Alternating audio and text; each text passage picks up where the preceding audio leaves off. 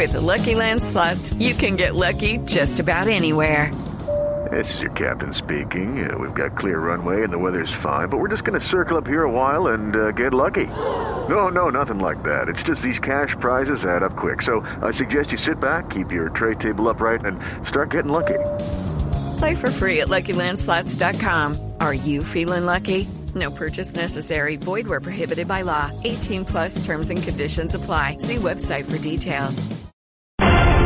7 de la mañana en punto, momento de actualizar la información más importante de Colombia y del mundo en Blue Radio. El Instituto Colombiano de Bienestar Familiar informó que en lo corrido del mes de diciembre ya son 97 los procesos que ha iniciado contra padres de familia de menores que han resultado quemados por manipulación de pólvora, varios de los cuales ya llegaron incluso al retiro provisional de la custodia de los padres. Mariana Bolaños.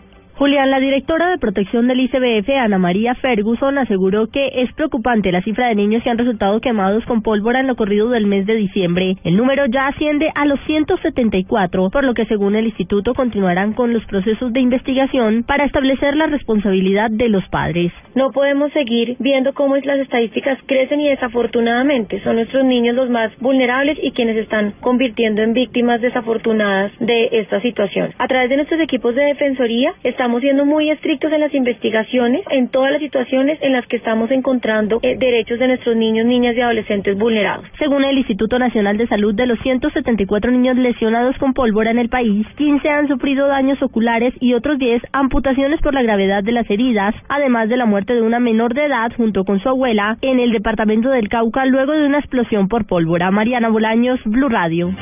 Gracias, Mariana. Y continuemos con información. Desde el Centro Democrático aseguran que los problemas que han presentado eh, se han presentado para adelantar el indulto a los guerrilleros que están recluidos por delitos de rebelión y que fueron denunciados por los líderes de las FARC a través de las redes sociales desde La Habana demuestran un desconocimiento total del régimen democrático en el país. María Camila Correa. Hola, buenos días. El senador del Centro Democrático, José Obdulio Gaviria, aseguró que las FARC deben acoplarse al sistema político y social del país. Las FARC tienen que irse acomodando a los procedimientos del régimen de derecho y la desesperación de las FARC es la expresión de su falta de conocimiento de lo que es un régimen democrático de derecho. Vamos a tener que ir acostumbrando los colombianos con la presencia de las FARC en la política. Va a ser un país inviable, invivible. El congresista advirtió que hay que respetar los procedimientos del sistema ejecutivo y judicial, quienes deben determinar quiénes son beneficiarios de una amnistía o un indulto. María Camila Correa, Blue Radio. Gracias, María Camila. De acuerdo con las autoridades en el departamento del Tolima, una joven con problemas mentales falleció luego de que se quemara la habitación en la que descansaba. Esto en el municipio de Rosenvalles. Información con Juan Felipe Solano.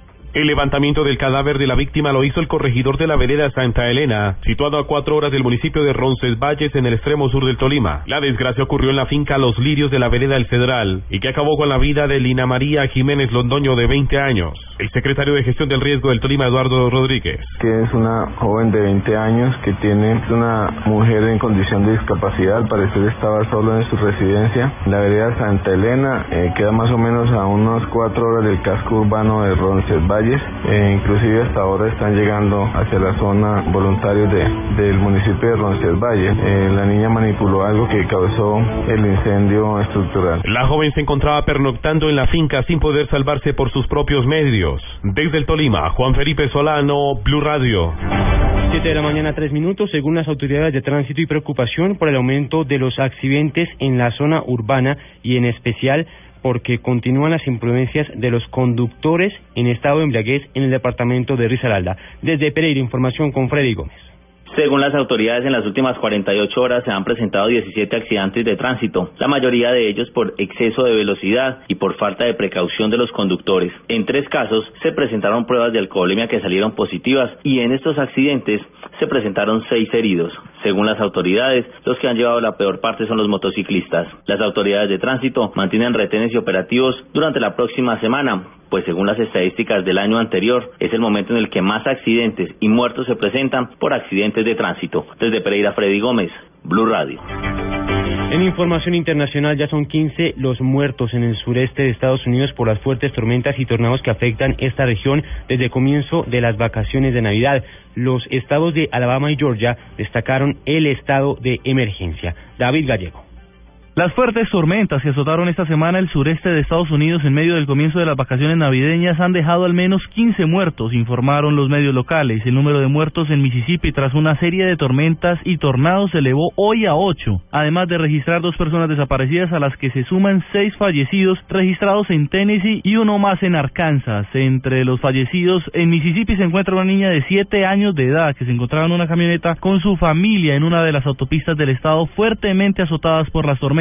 La hermana menor del pequeño y sus padres resultaron heridos y están hospitalizados. Asimismo, los residentes de Alabama, que decretó el estado de emergencia y el noroeste de Georgia, se preparan para las fuertes lluvias y posibles inundaciones, mientras que aún están vigentes las alertas en Tennessee para el resto del fin de semana. Todo esto según información del Servicio Meteorológico Nacional. Un tornado tocó tierra cerca de Birmingham, Alabama, y destruyó varias casas, aunque no hubo fallecidos. David Gallego Trujillo, Blue Radio. Noticias contra reloj en Blue Radio. Siete de la mañana, cinco minutos, noticia en desarrollo. La cúpula militar del ejército del Islam, uno de los grupos rebeldes más importantes de Siria, nombró al jeque Abdul Hassan Eb al-Bunani como nuevo comandante general